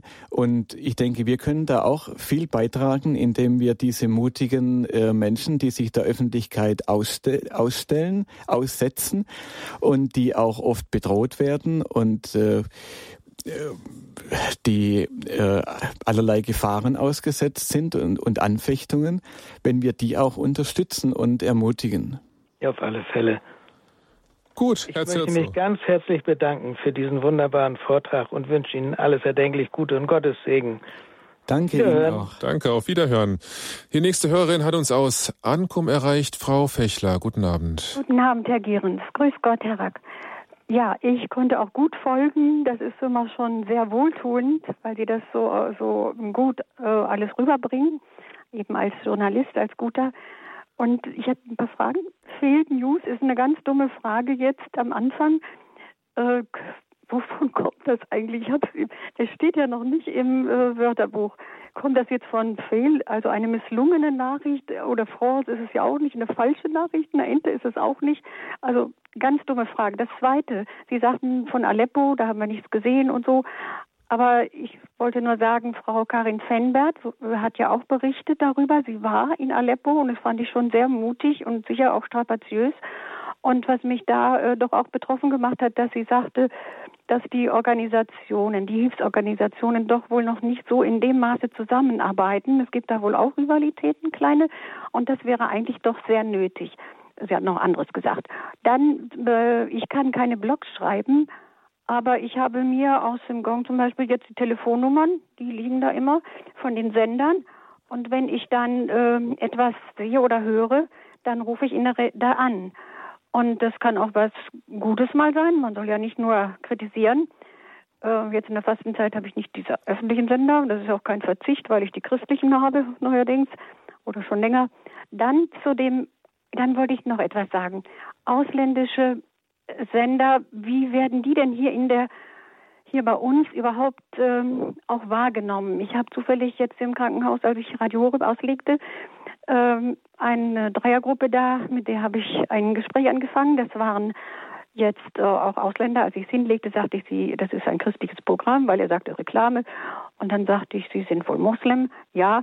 Und dann habe ich mich gefreut, weil er sehr gut Deutsch sprach. Er war dann aber auch hier schon in Deutschland geboren, stammt aus der Türkei und ich habe dann, dann auch ein bisschen gedacht, so jetzt kannst du denen aber erstmal doch ein bisschen was sagen. Was machen die denn da in der Türkei und so? Aber ich habe gemerkt, die sind ja voll, deren, also voll überzeugt, dass das alles richtig ist, was da gemacht wird. Und die Journalisten, die ja auch, da sind ja auch viele äh, ins Gefängnis gekommen, ja, die kriegen ja alle ihren äh, normalen Prozess. Also ich habe gemerkt, und das ging dann so weiter mit der in Pakistan, die da eingesperrt ist, weil sie angeblich Mohammed beleidigt hat. Ja, wenn, das ist aber unterschoben.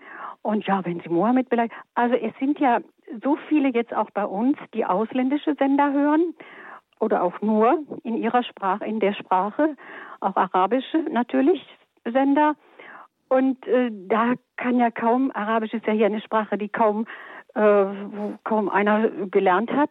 Ich mache da mit dem Internet ein bisschen, weil ich auch Deutsch dabei bringe bei den Flüchtlingen da. Und äh, wo wird denn da mal angesetzt und gesagt, so, das sind ja nun nicht die äh, objektiven Berichterstattungen. Also ich wundere mich ja, dass die Türken alle auf die Straße gehen mit roten Fahnen und so weiter, da etwas, mhm. was ja jetzt nicht mehr Demokratie zu sein scheint. Ich habe ja auch nicht den Einblick, das muss ich dazu sagen. Ähm, das höre ich aber dann von unseren Sendern. Also ich höre jetzt auf und ähm, ja, gebe Ihnen das Wort, Herr Ack. Gut. Ja, vielen Dank, Frau Fechler. Und äh, vielen Dank auch dafür, dass Sie wirklich anrufen bei den Sendern. Das ist ein ganz wichtiger Dienst, denn das wird wirklich auch zur Kenntnis genommen. Und äh, wenn die äh, Verantwortlichen da entsprechend Gegenwind bekommen, dann hat das oft dann auch wirklich Einfluss auf die Berichterstattung. Sie haben gefragt, woher der Begriff Fake kommt. Das weiß ich jetzt äh, gerade auch nicht.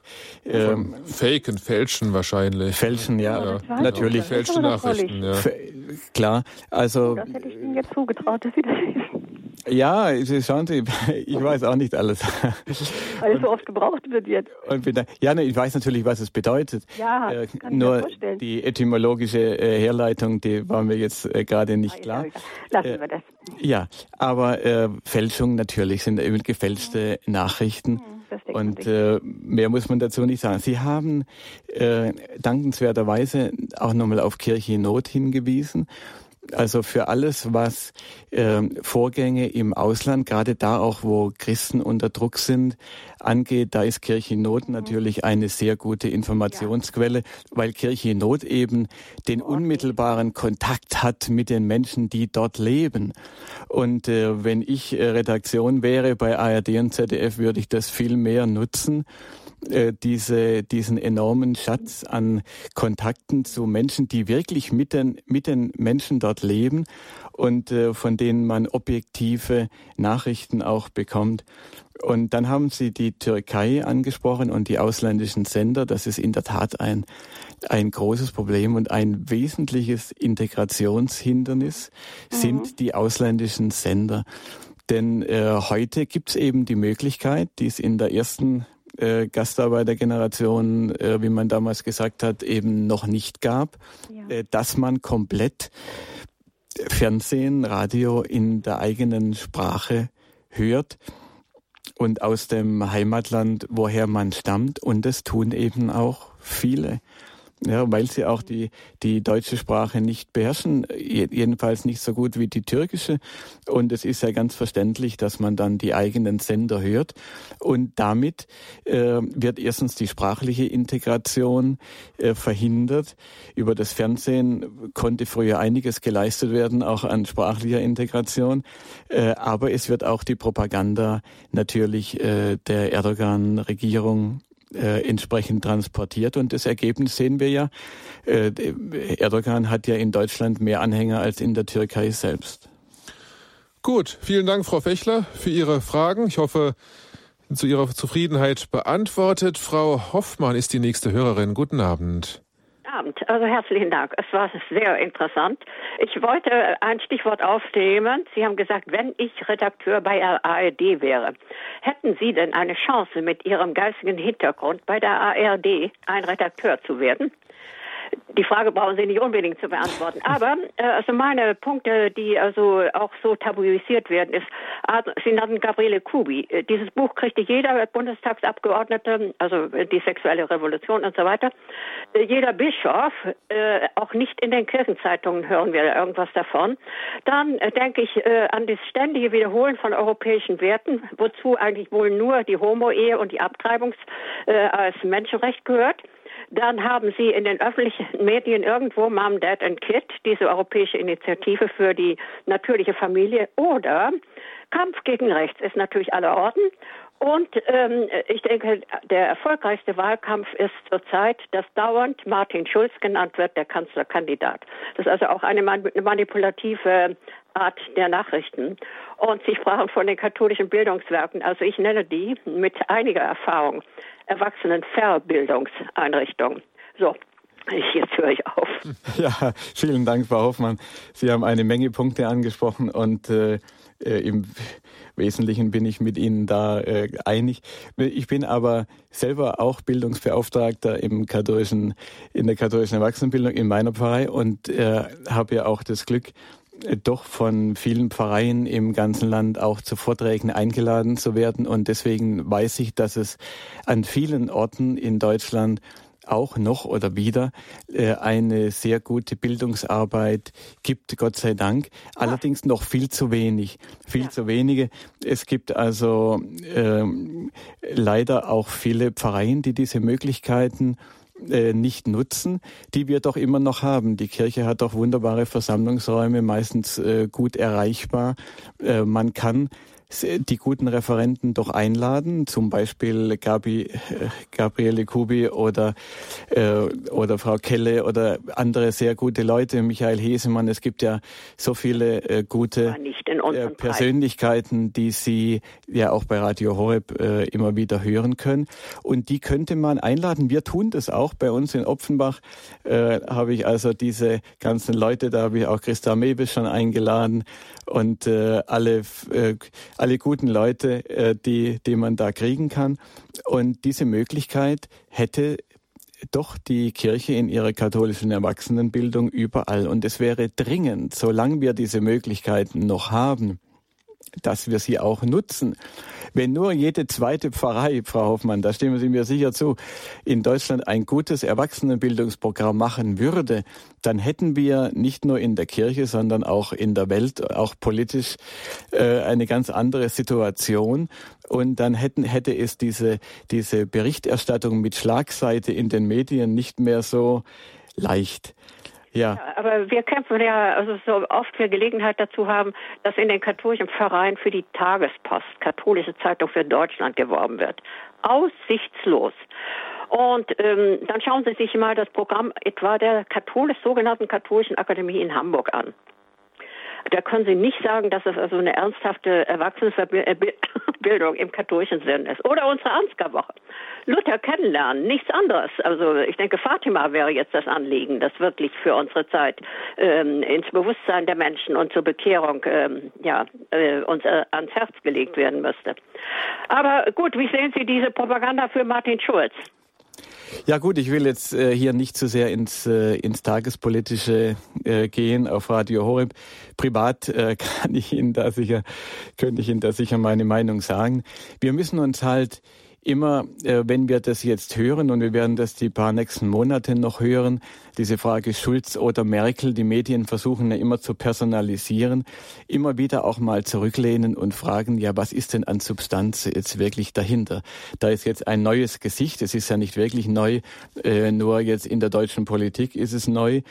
Äh, und äh, äh das reicht für viele ja schon, äh, um zu sagen, ja, da springe ich jetzt auf den Zug auf, endlich mal ein, ein neuer Kopf.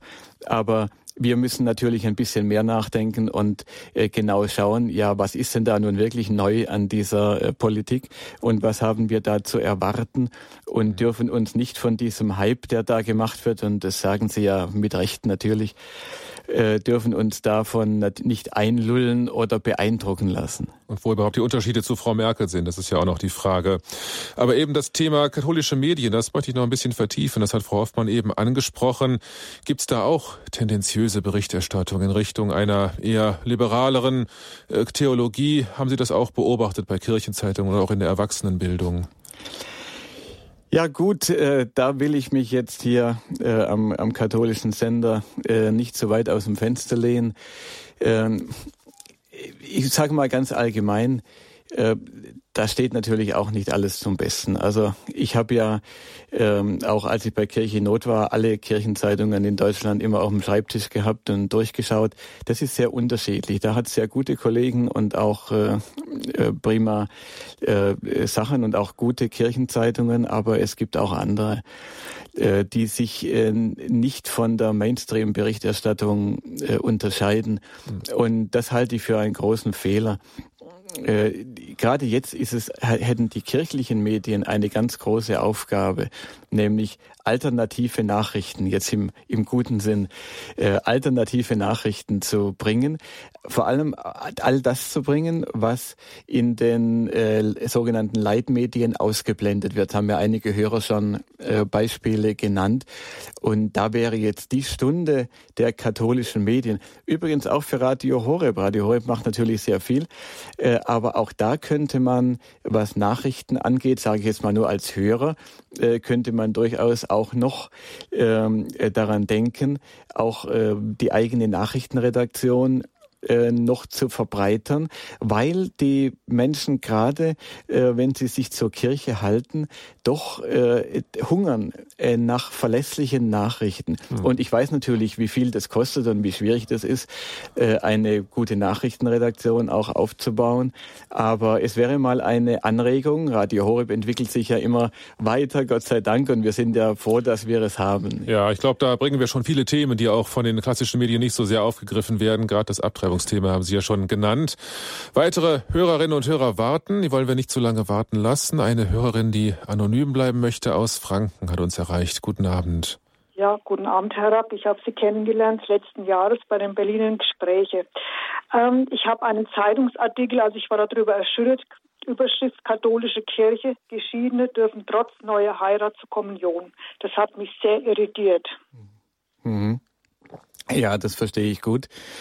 Äh, und diese Frage erzeugt ja auch eine erhebliche Verwirrung.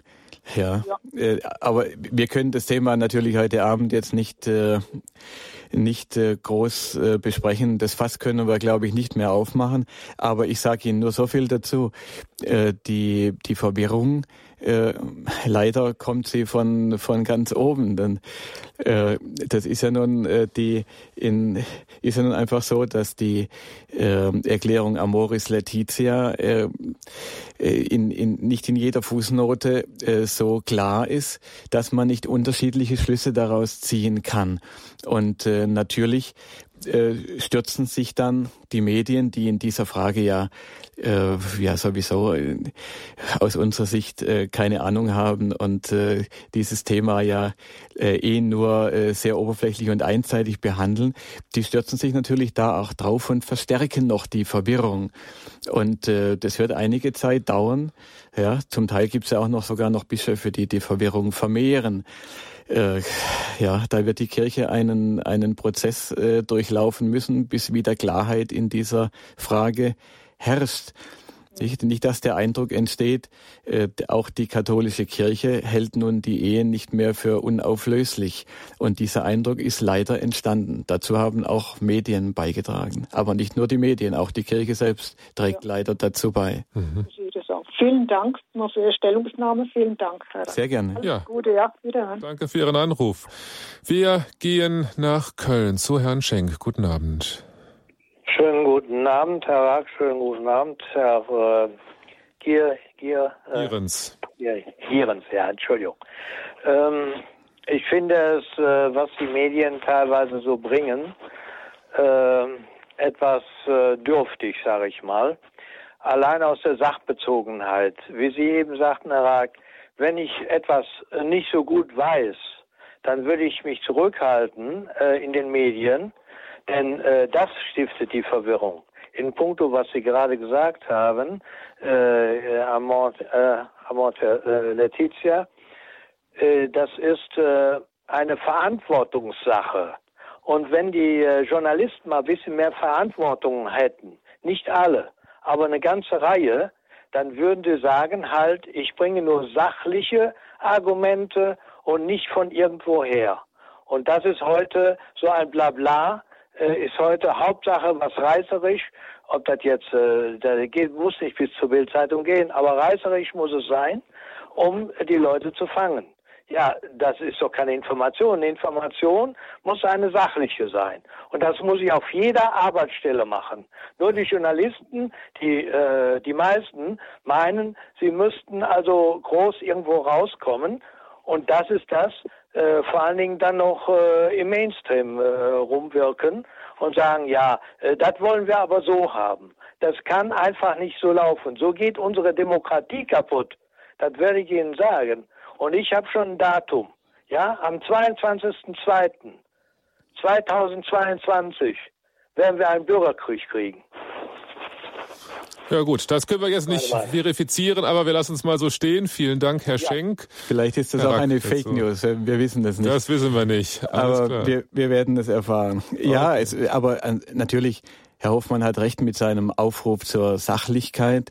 Und äh, bedenken wir auch bei allem, was um Familie geht, äh, alle Fragen, die mit Familie, mit Scheidung und so weiter zu tun haben, dass Journalisten auch insofern nicht repräsentativ für die Bevölkerung sind, als sicherlich der Anteil derer, die mit zerbrochenen Familien zu tun haben, äh, die nicht verheiratet sind oder deren Ehen geschieden sind, die mit Abtreibung zu tun haben, sicher unter den Journalisten äh, höher ist als in der Gesamtbevölkerung. Und da sind viele persönliche Betroffenheiten auch im Hintergrund. Mhm. Das müssen wir bedenken. Mhm. Herr Dietz aus Weinheim ist der nächste. Guten Abend. Herr Dietz aus Weinheim. Ja, Sie müssen Ihr Radio ausschalten, sonst haben wir ganz starke Rückkopplung. Sie müssen Ihr Radio ausschalten, sonst haben wir ganz starke ja. Rückkopplung. Ja, also hier ist Dietz äh, aus Weinheim an der Bergstraße. Ich möchte mich zunächst mal bei Herrn Rack ganz herzlich bedanken. Das war ein ausgezeichneter Vortrag, der nach meinem Dafürhalten in allen Punkten den Nagel auf den Kopf getroffen hat. Ich frage mich nur, wie man erreichen kann, dass dieser Vortrag weiter verbreitet wird. Ja, Radio Horeb ist sicherlich äh, ein guter Sender, der von vielen Leuten gehört wird, aber bezogen auf die Gesamtbevölkerung wahrscheinlich nur ein Bruchteil von Menschen, die diesen Vortrag gehört haben. Und ich möchte beginnen mit einer äh, Kritik auch an unseren katholischen Medien, was mich im Moment stört, ganz besonders stört. Es wird auch in den katholischen Medien sehr viel geschrieben und berichtet über die Reformation 500 Jahre Luther. Wir haben dieses Jahr auch 100 Jahre Fatima. Darüber liest man und hört man kaum etwas, auch nicht von den Bischöfen. Und da frage ich mich, warum eigentlich nicht auch 100 Jahre Fatima stärker in den Vordergrund gestellt wird. Aber jetzt noch zu der allgemeinen Berichterstattung in den Medien, die Herr Rack nach meinem Dafürhalten völlig exakt dargelegt hat. Äh, wie könnten wir erreichen, dass unsere Medien etwas objektiver berichten? Und da gibt es ja einen Punkt, wo man sagen muss, auch die Journalisten haben eine ganz empfindliche Körperstelle, das ist ihre Brieftasche. Und wir haben ja seit einiger Zeit diesen Zwangsbeitrag für Fernsehen und Gebühren, den jeder Bürger bezahlen muss, egal ob er fern guckt oder nicht. Und ich habe mir schon überlegt, ob man nicht mal organisieren sollte, dass dann, sagen wir mal, viele Menschen, tausend oder zehntausend Leute, diesen Zwangsbeitrag einmal verweigern, wenn eine Sendung kommt, die wirklich wahrheitswidrig ist. Wie könnten wir das erreichen, dass mal durch eine, durch eine Organisation ein solcher Zwangsbeitrag bewusst einbehalten wird von vielen Leuten, dann wären die Medien gar nicht in der Lage, bei so vielen Leuten hier irgendwelche Maßnahmen zu ergreifen, um den Zwangsbeitrag einzuziehen. Ob so, so etwas möglich wäre, vielleicht könnte Herr Rack dazu mal eine Stellungnahme abgeben. Das war's. Vielen Dank. Ja, konkreter Vorschlag. Ja, was sagen wir dazu? Ja, Herr, Herr Dietz, erst einmal ganz herzlichen Dank für Ihren Anruf und Ihre vielfältigen Anregungen. Äh, ein Akt des zivilen Ungehorsams sozusagen, den Sie da vorgeschlagen haben mit der Verweigerung des äh, Beitrags, ja. Äh, ich will jetzt nicht dazu raten, aber äh, warum nicht äh, so etwas äh, mal anregen als Ultima Ratio, als letztes Mittel? Es gibt aber davor auch noch andere Mittel. Und viele haben das ja gemacht, nämlich dass man zunächst einmal die Abonnements kündigt äh, derjenigen Zeitungen, mit deren Berichterstattung man nicht mehr einverstanden ist. Ich selber habe das Abonnement der Frankfurter Allgemeinen Zeitung nach ungefähr 40 Jahren, das habe ich als Schüler schon gelesen, äh, gekündigt. Äh, Was weil, passiert? Und zwar mit einer, das war eine zunächst einmal eine längere Entwicklung, äh, wo ich mich über vieles geärgert habe. Und äh, ein Artikel hat dann zum Schluss den Ausschlag gegeben. Schon die ganze Berichterstattung über Thebats van Elst war unterirdisch in der Frankfurter Allgemein.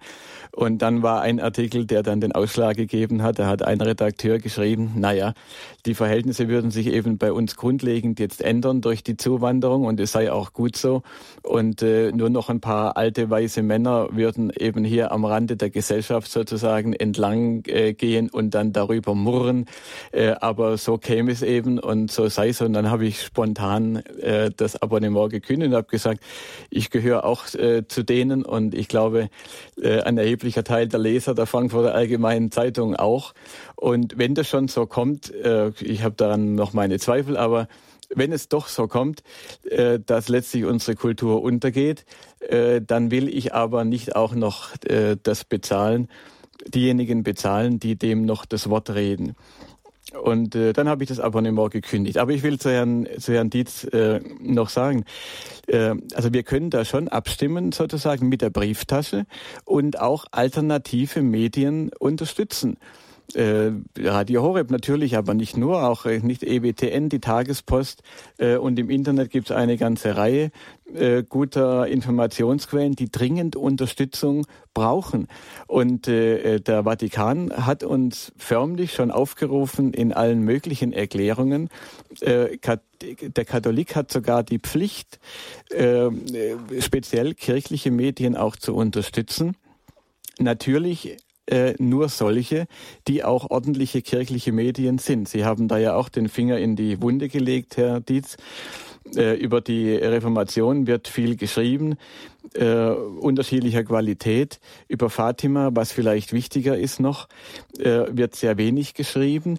Äh, auch über den 50. Todestag des großen katholischen Staatsmanns Konrad Adenauer, über den wir viel mehr widersprechen sollten, um auch wieder mal ein, einen Maßstab zu haben, äh, wie christliche Politik eigentlich mal äh, gewesen war und vielleicht auch mal wieder sein könnte. Denn mit Adenauer sind wir ja nicht ganz schlecht gefahren. Aber davon habe ich auch noch nichts gelesen, auch nicht in, in kirchlichen Medien. Und äh, da ist eben auch nicht alles so, wie es sein sollte. Äh, und da kann ich nur sagen, äh, da wären auch mal wirklich die Bischöfe aufgefordert, äh, etwas zu tun, denn es gäbe wieder eine große Chance, die kirchlichen Medien, die ja lange im Niedergang gewesen sind und immer noch sind, äh, außer natürlich solchen alternativen Medien wie Radio Horeb und EWTN und so weiter, Catnet, die sind äh, nicht im Niedergang, Gott sei Dank. Aber die, die offiziellen kirchlichen Medien, die hätten jetzt wirklich eine große Chance, die Lücke zu füllen, die äh, die, die Leitmedien im Moment durch ihre einseitige Berichterstattung aufgemacht haben. Das ist doch ein gutes Schlusswort. Das wollen wir doch heute Abend mal so stehen lassen. Radio Horeb stößt in die Lücke, die andere aufgetan haben. Vielen Dank Ihnen, Herr Rack, dass Sie heute Abend hier waren, dass Sie ins Studio gekommen sind, dass Sie uns diesen Vortrag gehalten haben, auch die vielen Hörerfragen beantwortet haben. Ihnen alles Gute und Gottes Segen auch für Ihre weitere Arbeit. Ja, vielen Dank. Es hat mir große Freude gemacht.